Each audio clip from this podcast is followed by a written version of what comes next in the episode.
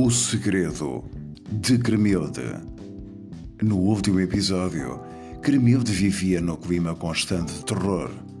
A paixão inicial pelo padre há muito que se apagara e vivia agora num clima tenso, ao qual tentava escapar. Cremilde manteve sempre o silêncio sobre o caso, até o dia em que combinou sair à noite com Tânia e mais duas ou três badalhocas amigas desta, todas elas colegas de trabalho da pequena fábrica de chouriças, lá da aldeia. A noite foi em cheio. Cremilde, Tânia e suas comparsas lá conseguiram seduzir dois ou três trambolhos com pinta de azeiteiros.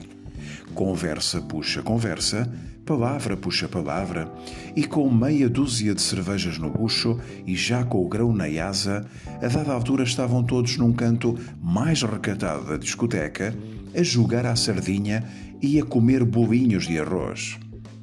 Perto das duas da manhã, já estavam todos com as trombas cheias de cerveja e por entre conversas de merda que passavam pelas quecas que uns e outros haviam dado e se haviam ou não usado deservativo, a inocente Cremilde, a nossa muito ingênua Cremildezinha, num ataque de sensibilidade e desgosto interior, lá tirou para o ar e à toa. Eu ando a ser comida pelo padre Zeca de Canoas e já há mais de um ano e meio rematou ainda. Naquele momento, na discoteca apinhada de gente e de algumas pessoas, tudo parou. A música silenciou-se e todos concentraram os olhos na pobre Cremilde. Naquela noite estava linda, trajada com um belo e vestido em cetim terro, cor de musgo decorado com pregas verde alface. Todos os foviões da noite, na discoteca Pitinha, permaneciam imóveis, suspensos, de bocas abertas e olhar concentrado na amante do padre. Esta, tarde e a más horas, deu conta da grande bacurada que lhe havia saído da boca.